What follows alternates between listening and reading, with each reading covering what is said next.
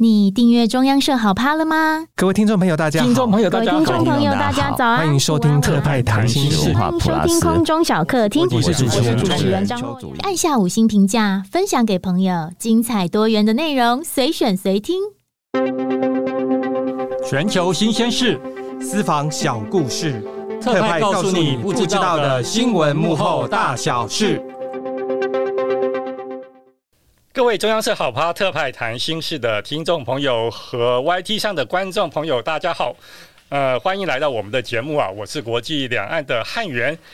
我们今天谈的题目会比较严肃一点呢、叫做虚拟交易所破产、神秘富豪死亡、加密币的未来会如何？因为这个。议题呢，在牵涉到许多许多的投资人哦，特别是台湾的年轻的投资者，所以我们在现场来到了我们中央社的财经组的记者谢方瑜，方瑜你好，主持人好，我是财经记者谢方瑜。方瑜，我觉得吼，就是今年的国际金融界，当然风风雨雨的震撼的事情不少嘛。大家都在为通膨还有升息所困扰。那我们很多台湾的买房子有贷款的啊，都在为了哇，利息增加，一个月少了一千块、两千块烦恼。但是我觉得最大的事件呢，还是所谓的这个虚拟币还有加密币这个交易市场 FTX 的破产。然后之后陆陆续续还传出了香港的 AAX，还有。即使像像我们常常用的 Line 啊，Line 上面的的 Big Front，也可能在年底呃明年之后有也都停止交易了。那这到底是怎么回事啊？方宇，近期全球还蛮关注的一件事情就是币圈就是大血洗，FTS 破产这件事情也让台湾关注度非常的高，因为大家在讨论的时候说，哎、欸，其实这次有非常多台湾投资人可能也在这次的破产事件中有遭受到损失。原因是因为这家加密货币交易所，其实在全球就是声誉一直都算是蛮良好，而且规模是非常庞大的，加上它有和一些国际组织合作，然后也有和一些球场有冠名，这件事情其实取得蛮多币圈投资人的认可。所以无论其实是币圈的新手啊，甚至是已经投资非常多年的币圈老手，都有非常多的资产会卡在这家的平台上面，导致现在破产之后，大家可能都蒙受到非常大的损失。因为我在上个周末的时候看到你一个完整的三篇的报道啊，一个有台湾的投资人的状况，那也很特别的，你访问的当中有呃有学生啊，还有年轻的律师啊，那到底损失了多少钱在币圈里面，或者在网上哦，或者你的亲朋好友、以前学校的同学们，你听到的状况如何？是。上周我出了一个加密货币的专题报道，里面我们有访谈到了两位这次的事件中有两位受害人，其中一位其实还是大学生，他现在才就读大学三年级而已；另外一位是已经出社会有一段时间的律师。就无论是一个已经可能有一定社会阶级的。就是社会人士，甚或者是学生，其实近期这个加密货币的投资热潮，都让他们就是勇于，就是甚至是试试看，看看有没有可能在这个币圈里面，嗯，获得一些高高报酬。嗯，但是这次的事件，其实为什么会有这么多人踩雷？其实他们都点到了一个很大的问题是，就是刚刚提到的，可能其实这家加密货币交易所它本身的形象是非常良好，让大家信任。嗯、那他们其中就是有的人可能是像那那位律师，他在这次损失了大概折合近千万的台币，哇，哇，非常多。那另外一位学生可能加起来，他说是不到十万的美金。哇，对，但是相比之下算有点落差，但是因为他们的身份其实是不太一样。那当然，他们可能也有提到其他身边的人的例子，就是有其他的学生啊，或者是他们身边的朋友，也都有在这次事件中有损失，甚至有的人是借钱来投资。嗯，因为这家加密货币交易所其实形象非常良好，可能他们以为是在高风险里面相对安稳的一个避风港，就没想到连他也出事了。嗯，因为 FTX 的登记者。看起来过百万哦，那如果以一个投资者来讲，使用者来讲，你就很难想象一夜之间你的 APP 打不开，然后即使打开了，发现你没有办法做做这个代币，还有呃现金的转换哦，那更别讲说这个摇摇上上下下不定的的利息哦。那在过去一年间都有一些这样的状况哦。方瑜先来谈谈，因为我觉得听众朋友当中啊，有虚拟币币圈的人应该不多。先来看看这这样的 APP 有多好用啊？呃，比如说呃，你有一个直接下载一个 APP，然后你摆多少钱在上面，然后你可以转换多少的代币，然后交易，大概的过程就是这么简单吗？是。大概可以想象成，如果以传统金融来类比的话，你可以想象说，诶，那个平台其实有点像是我们的交易所，然后你可以在上面就是购买所有的投资商品，但是在币圈世界当然就是一些虚拟货币或是它的衍生商品。嗯，你可以在上面做交易，但这个东西都是以虚拟代币的形式在进行的。了解了解，因为虚拟货币大概在。两千零九年零八一零那那个时候开始啊，从日本开始的，大家最熟悉的比特币嘛。那透过了所谓的密码学，还有区块链这两个东西，因为城市在那边，你每一笔购买或是交易，它就会有一个扣留在那边了，它就一个码留在那边是不会消失的。谁买谁卖，然后你换了的状况都是有记录的。这个。对于一直在寻求金融创新的的全球的金融界人士啊，就像一个梦幻的天堂一样啊！因为以前我们都觉得说要有一个央行在那边，或者是呃，就是联邦储备局在看每天的交易的状况，还有各个银行或者是玩家们是否遵守规矩要。那现在。这样去所谓的去掉中心化这件事情哦，那虚拟的货币有了，平台也有了，甚至在平台上面自己这些自营商就已经有虚拟货币的衍生性商品，到底有多复杂啊？方宇。因为它传统金融非常不一样的是，为什么加密货币会引起新的投资热潮？因为它是标榜去中心化，它没有像传统金融一样，可能有一个呃，像刚刚提到的央行或是一个监管机关，那它完全是一个全新的世界。那对于一些勇于冒险的投资者来说，这其实是一片非常大的市场，让他们很勇于在里面闯进闯出，然后获获取高报酬。当然，相对因为它缺少了监管，它其实也是一个非常高风险的领域。因为我看你的报道，对于监管这件事情做了很多研究。当然，对台湾来说，台湾的金融是比较，尤其在国际金融这方面是比较有限制的。它不像我们附近的新加坡或者香港有种自由港的概念啊，那限制比较少啊。但是其他的国家也都陆续发现，被去中心化之后呢，其实风险是看不到的哦。你谈谈看，你做的这些研究啊，包括像日本啊、美国啦，还有欧洲国家，怎么看虚拟货币这样的东西？是关于加密货币监管这件事情，其实各国一直都非常的头痛，因为它到底应该要怎么管，或是你要怎么样，就是在这些可能比较难以追查的金流，把它真的就是现行，然后让政府能够有一定的监控，保障投资人。其实这个尺度要怎么拿捏，各国都还在摸索当中。那目前其实观察哑铃国家走得最快的其实是日本，日本它其实在好几年前就已经立法把虚拟通货产业这个纳入。监管的范围，所以其实我们也可以看到，这一次在 FTS 事件中，近期最新的进度其实是日本，因为 FTS 在日本有设有子公司，那日本其实也有投资人保护相关法规，那近期他们也已经认定说，诶，其实这个在日本的子公司的资产，它就是它是客户的，它并不是属于这个子公司，所以他们其实可以开始启动，诶，可能把一些资产归还给客户的程序，可能会是大家预期说。在日本的投资人会是在 FTS 事件中最早可能可以取得取回自己一定资产的的其中第一批投资人。我是财经记者谢芳瑜，你现在收听的是特派谈心事。因为 FTX 的台湾投资人现在都都挂在那边，hang 在那边，然后我看网上也有一些投资者愤怒的投资者，希望。组成团体能够到美国去，也不能讲到美国去哦，因为他登记的是巴哈马嘛。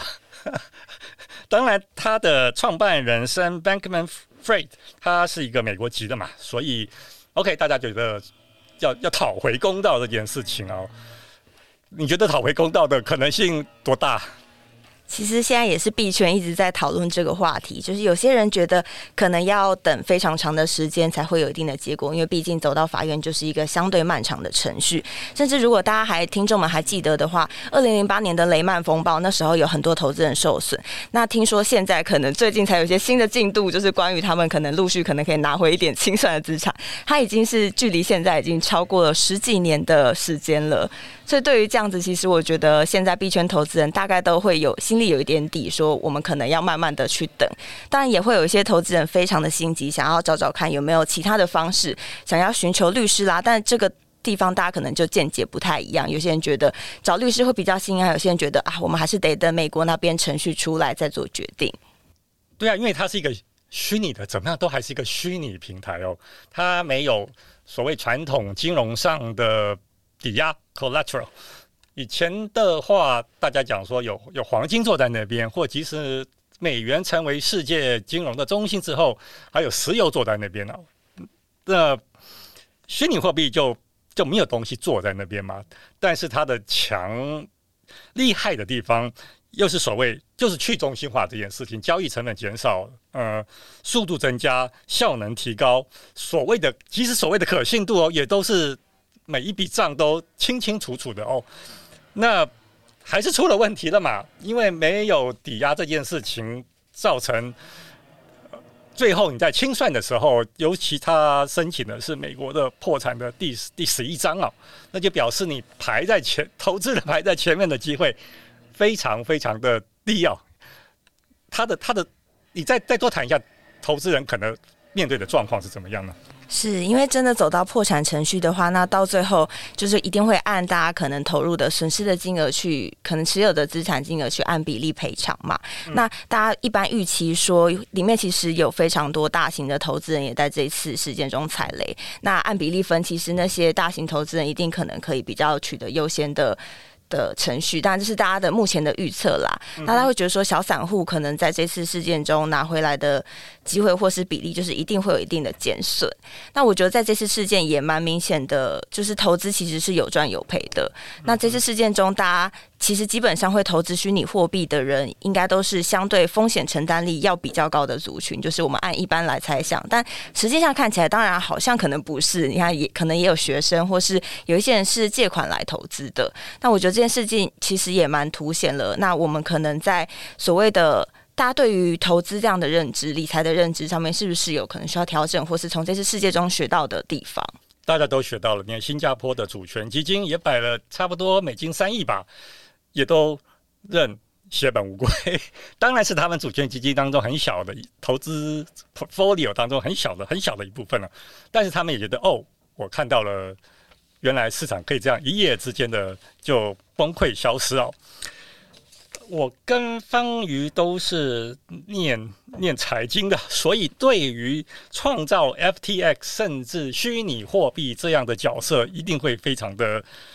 神往啊！你说像是呃，FTS 的创办人兼 Bankman-Fried 才三十岁啊，然后哇，增加最高的时候破百亿嘛，然后目前我们看起来说他是归零，但是在破产之后十一月十一号嘛，差不多一个月之后，他又开始好像蛮活跃的来说明，然后一样穿着他的那个 T 恤。这个爆炸的大卷法哦，你对这样的金融人物，你的观感怎么样呢？一开始，其实，在 FTS 破产之前，这位创办人他真的是币圈非常风云的人物，因为他年纪轻轻就创办了一个，他其实 FTS 创办到现在还不到五年的时间，他就已经冲上了全球第二大的交易平台。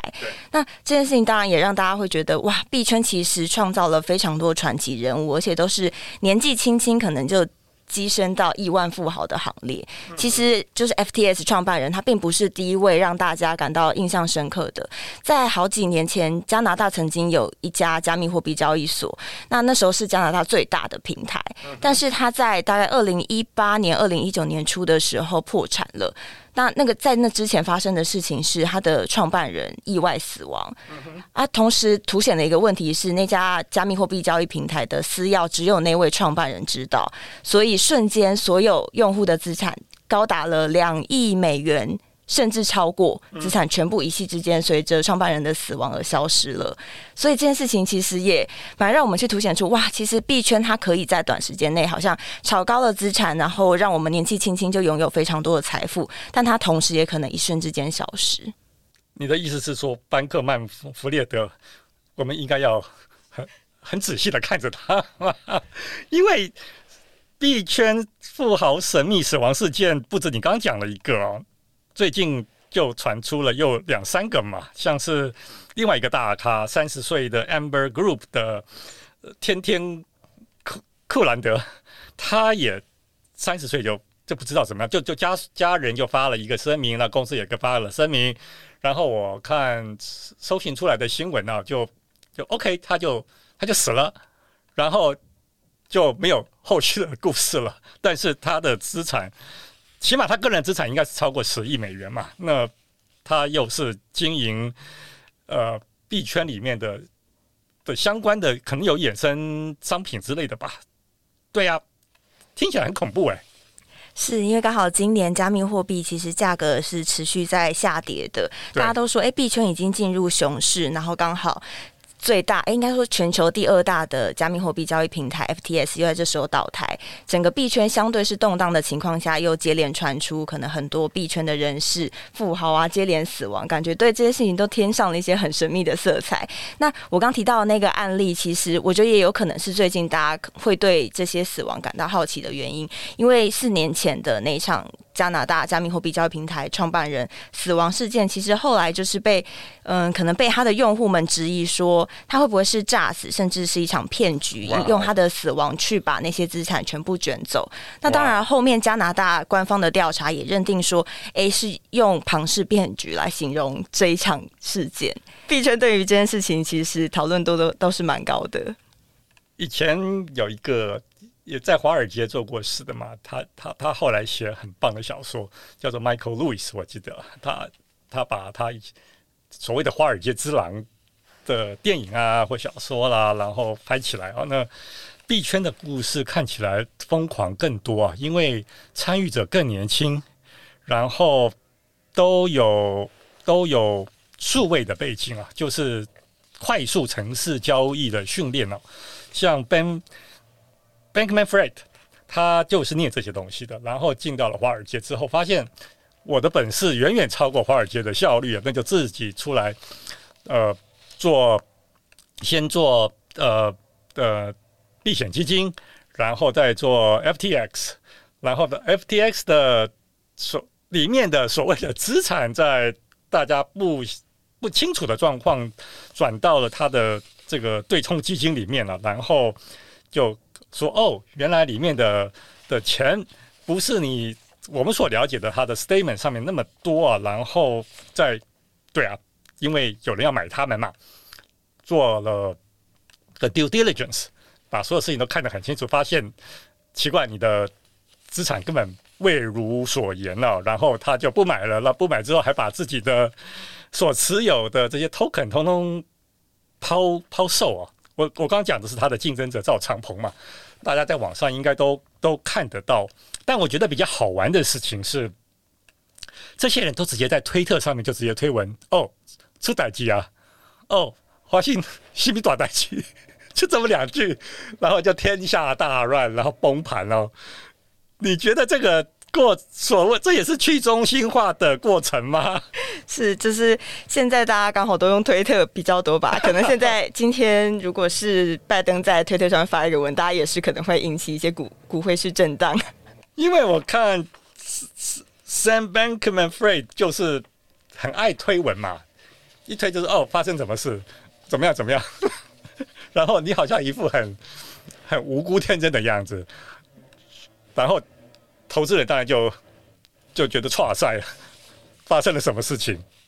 是，这和传统金融其实也蛮不一样的。因为如果是传统金融的话，哎，你可能要寄信给客户，你可能要致电给客户，你可能 App 甚至官网上面要统一发出一个官方的声明，而且是非常严谨慎重。但我们现在看到，在可能币圈啊，他们的声明方式，当然我觉得各家交易平台也有不同的处理方式，有一些会选择可能在官网上非常慎重的跟客户公告。那我们看到这个例子，可能就是在推特上面宣布。然后同时引起了 直接引起了币圈非常大的震荡。对啊，然后还推文，然后分析竞争者或者是参与者，通通搅在一块，这件事情就叫做浩浩荡荡的，然后我宣布破产。这跟你跑我们的这财经机构啊，或者是券商啦，不管是公股银行或者是私人的银行，进就是战战兢兢的，对每一个字都写得清清楚楚的。要有 proofreader 在旁边，然后才可以给大家中文、英文版都要不断的校对啊。你觉得它的差别？是怎样的？是，我觉得从这次事件也蛮凸显了传统金融跟可能虚拟货币世界目前在监管程度上的不同。嗯，因为传统金融是受到高度监管的，它所有的一切都要非常的谨慎小心，甚至使用的用字遣词，每一句都是可能要经过律师或是很公司法务很审慎的去检视过的。嗯。那我们看到可能币圈的例子，其实像 FTS 事件这件事情，还凸显一件事，大家可能形容说它可能像是币圈版的雷曼风暴。但其实。之前主管机关有也讲过，它其实更像是币圈版的安龙案，嗯，也就是它其实是有会计造假的问题在里面，才造成了今天的问题。那刚刚有提到说，这位创办人他其实说辞改变了非常多次，无论是公司的资产啊，或者是为什么会有钱可能移出去这些事情，其实每一次说法都不太一样。当然，他最后目前最新的坚称是说他没有要欺骗任何人啦，但是目前就是大家都还在等待说后续的发展会是怎么样。但今天。事情其实也凸显了，哎、其实，在虚拟货币的事件里，它的确是缺乏监管的。那那个信任度这件事情，其实就变得哎、非常的。其实我们是没有办法像对传统银行的信任一样去信任虚拟货币的。我是财经记者谢芳瑜，加密货币高风险，请投资人投资时要自行考量。但是我对他们的故事还是很有兴趣啊，像像 Fred 跟他的。以前的大学同学嘛，应该是 Stanford 吧，呃，懂得懂得写 code 的、写码的，懂得做做城市交易的，去了华尔街小镇，然后就几个朋友这样凑起来，七八个，你懂这个，我懂这个，我们就开始搞这么一大门的生意，然后全世界跟着疯狂疯狂了，大概也有三四年了。那他就就讲讲 Fred 他的第一桶金嘛。就利用了日本跟美国在初期比特币的差异价格，我们常讲说差异价格在不同市场上，这个是最简单的套利的方式。那发现了套利的机会，就赶快把它一口气从大鱼捞起来，所以它成了它的第一桶金嘛。然后做 FTX，我后来看一看，后来全球的参与其实亚洲是非常的高啊。我一向认为。台湾的投资人对于风险这件事情是，我不能说不清楚啊，是很很喜好风险，你知道吗？也许未必了解风险的本质跟成分是如何，但是他们很清楚风险跟获利之间的关系，这是我的观察嘞。你呢？我也觉得，应该说投资人还蛮。嗯，蛮勇于去尝试可能的风险，去获取可能的高报酬。他们知道哪里可能会有高报酬，那很愿意去尝试去获取这个东西。但这中间的高风险到底是不是能承担？就是一旦这个风险真的发生了，对于生活的影响，我觉得可能这一部分不见得是所有投资人都能够很清楚掌握到的。因为我看你的报道就写啊，好像一百块。好像睡醒之后就变成三百块。是，对于很多投资人来说，哎、欸，可能这件事情玩币圈是一个可以赚快钱的方式，确实会吸引很多投资人。毕竟现在如果哎、欸、大家在通膨啊，然后或者是整个景气会觉得相对哇，我们要赚钱不是很容易的情况下，大家可能会觉得在这一块好像可以很快速的捞到钱，很容易吸引到一大群人愿意去追逐这件事情。嗯、但是它相应的真的会产生非常大的风险，也是投资人应该要在这个过程当中去认识到，尤其从这件事情也可以凸显说，没有所谓的全球第二大加密货币交易所，或者是信任度相对高的交易所就不会破产这件事情，它还是可能会发生，甚至中间也会有一些欺瞒的事情发生，是在它很美好的形象下面，其实一直在发生，嗯、因为这件事情其实缺乏监管，就有可能会有弊端发生。所以币圈一日，人间十年。你的意思是说，人间十年的 interest rate 利息要乘乘乘乘乘，它这一天之内就给你乘到 那个价钱吗？人间十年发生的涨跌，可能币圈一天内就看得到了。这种快速的城市交易真的很可怕，我个人认为嘛。大家讲说，二零零八年的华尔街金融风暴，就是当然背后是因为呃房地产的关系嘛，房地产的抵押，然后不断的抵押，不断的衍生，不断的。这个寻求商品的普及化的造成的结果，但是城市快速交易这件事情，似乎在比特币的世界里面完全获得实践呢，就是哒哒哒哒哒哒哒哒，就像呃冲锋枪一样，每一笔交易就是可能不到一秒就已经搞定了。是，这也是加密货币这个产业现在其实，在 FTS 事件之后，大家对这个产业的前景也有非常多的讨论。当然，我也看到有一些很有名的经济学家，可能也有直接公开发言说，他觉得应该要让加密货币产业就是自行。嗯，燃烧完之后燃烧殆尽，就是不要去介入监管，嗯、觉得不应该去管这个产业。也有人觉得说，它是一个新兴的产业，它有它未来的发展性，它有它的效益存在。那其实应该要正视这个产业逐渐的在发展，而且有越来越多的年轻投资人愿意投入这样的领域。那可能适度的必须要进行管理，至少要降低它发生一些诈骗的可能性啊，洗钱的可能性，或者是如果真的出事了，是不是有很基础的投资人保护措施，是可以让投资人稍稍。比较安心一点的。我看美国的媒体形容 Sam Bankman-Fried 已经开始用 Bernie Madoff 这位人士哦。Madoff 是二零零八年土耳其金融风暴之前不断的吸金，不断的告诉他的跟随者，我可以帮你发大财，让你每年都有超过百分之十回报的一位。我也不能讲说是投资人士吧，吸金人士比较。比较妥当吧。那当然，就出了事之后，所有的资产一夜之间就好像消失了。投资人走投无路，然后发现他的呃之前的持有资产的状况都都都未按规定啊。然后当然坐了牢嘛。那所以有人说他也应该去坐牢，你觉得呢？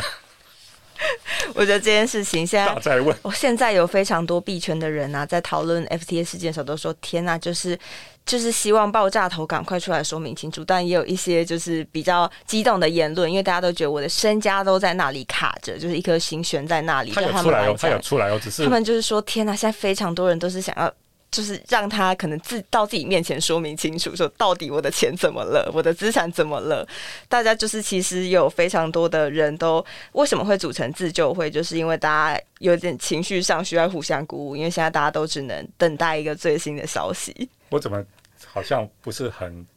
哀伤的看这个事情啊？这么多投资人，这好好有趣的是，还是回到这个 Freed，因为 Bankman Freed。他的心里想的，即使他以前在商学院也好，在华尔街也好，就是利他主义。我要从这个金融的这个机制里面带出大量的获利，然后撒向全世界需要的人，多么美好的一个想象吧！或者他也确实这样做了。以前的访问也看到他说，我拿出多少亿做什么什么好事，怎么样怎么样，那之后我还可以赚多少多少，然后我自己没有开着敞篷车，我自己还是住在公寓里面，跟八个人 share 一个一个房间这样子。他是一个很有趣的人物哦，大家现在怎么看他呢？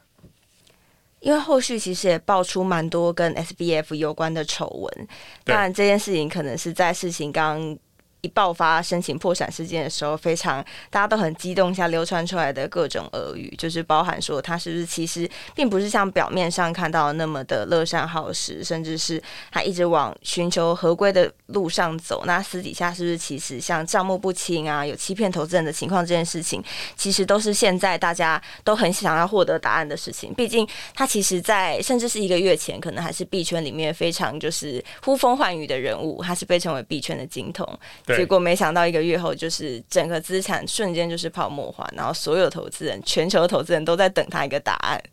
哇！因为在访问之前也去搜了他过去的讲话录音还有影像等等，看起来非常的的惊人啊，也很很好的一个人物，不能讲很好啊。对于记者来说，他是一个你想去报道的人物，上上的这么快，然后一夜之间资产因为。通通大家都要挤出来，都挤在那个瓶口里面了，卡在瓶子里面出不来。他自己在外面看着瓶子里面的人在哀嚎，然后美国的政府也决定要更多的监管，然后找不出，我觉得是找不出特别的方式了。台湾的状况呢？台湾目前也是，目前是由金管会在就虚拟产业的。洗钱防治这方面进行监管，但是像是业务方面，其实是没有明确的主管机关的。那现在行政院其实正在跨部会讨论说，这块产业到底应该要怎么样监理，或是要有给谁监理，会是一个比较好的处理方式。毕竟，其实在台湾这些虚拟货币产业已经发展了一段时间了。那当然，就是现在主管机关最新的态度是，其实会往投资人保护跟可能资产分离这方面要去演绎。也就是说，今天如果加密货币产业，你你是有一个帮客户，就是客户的资产有在这个平台上面的话，你是要去分离开来说，哪些是客户的资产，哪些是你平台自己的资产，以防哪一天你这家加密货币交易所如果申请破产了，你要怎么证明说你这些可能可以要清算的资产，哪些是客户的，哪些是你自己的？这就是一个非常就是重要的投资人保护措施。现在是主管机关有想要往这方面演绎，了解。主管机关应应该头很大，你你要怎么样去清算 FTX？这些东西都是在外面，在遥远的巴哈马，所谓的平台就是那个 App，然后资产的清算也不容易啊。哇，今天方宇也跟我们分享很多他他自己的报道，还有币圈的奇人异事，还有发大财的，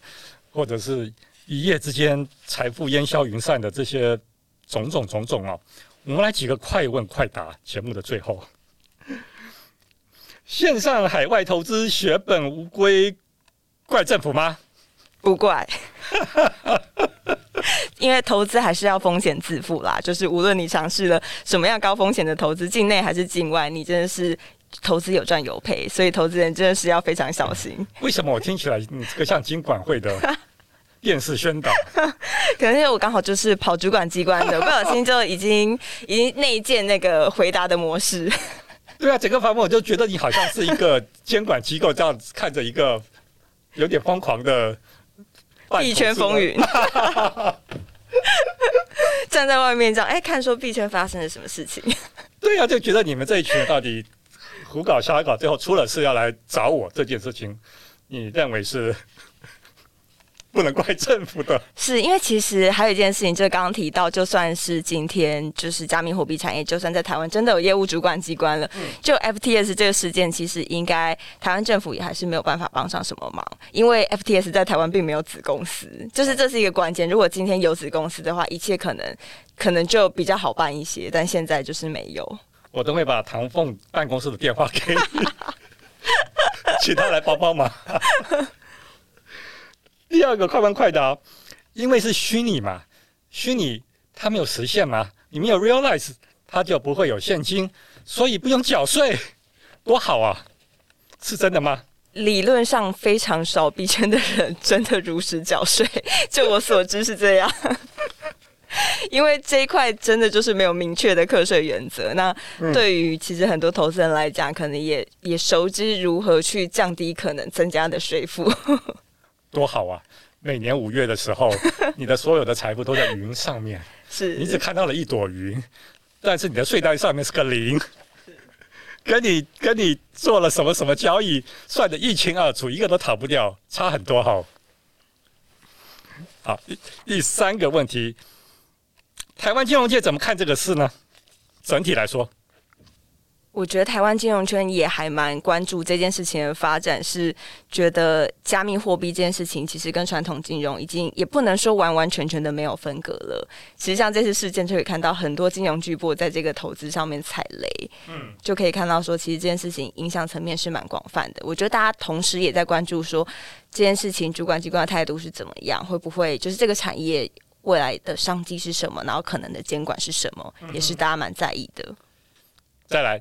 你了解或者听到的台湾投资人暗夜哭泣认赔的故事，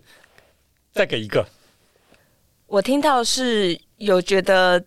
虚拟货币好赚，然后可能把房子抵押，嗯，然后去 去买币的、嗯、都有，然后现在资产全部卡在那上面。发财的、破产的、开宾利的、住在大安森林公园隔壁的，有吗？有非常多币圈的人，就是可以跻身富豪的行列，倒是有。就连我访问的人都说，哇，他用币圈买的钱，就直接就是，哎，币圈的钱直接去买一台 B N W。虽然说现在因为赔钱又卖掉了，但是你就觉得哇，赚钱真的好快哦，对他们来讲，可能就是瞬间就可以拥有非常多的财富，然后但是当然瞬间也可能又消失了。听起来好羡慕啊！人生曾经拥有，人生曾经拥有过的，是一夜之间哦，你要卖车才能够，对啊，因为其实那个破产了，你是用你的其他的的的资产来做的嘛，或者你是借贷的嘛，哇，听起来就开始头痛。最后一个问题，有听说你旁边的朋友或同学，或者是？亲朋什么的赚到飞上天的吗？亲朋好友没有，但是在采访过程中呢，听到了非常多。然后采访过程一度也觉得哇，这个领域感觉怎么赚钱这么快，也是蛮让人瞬间有点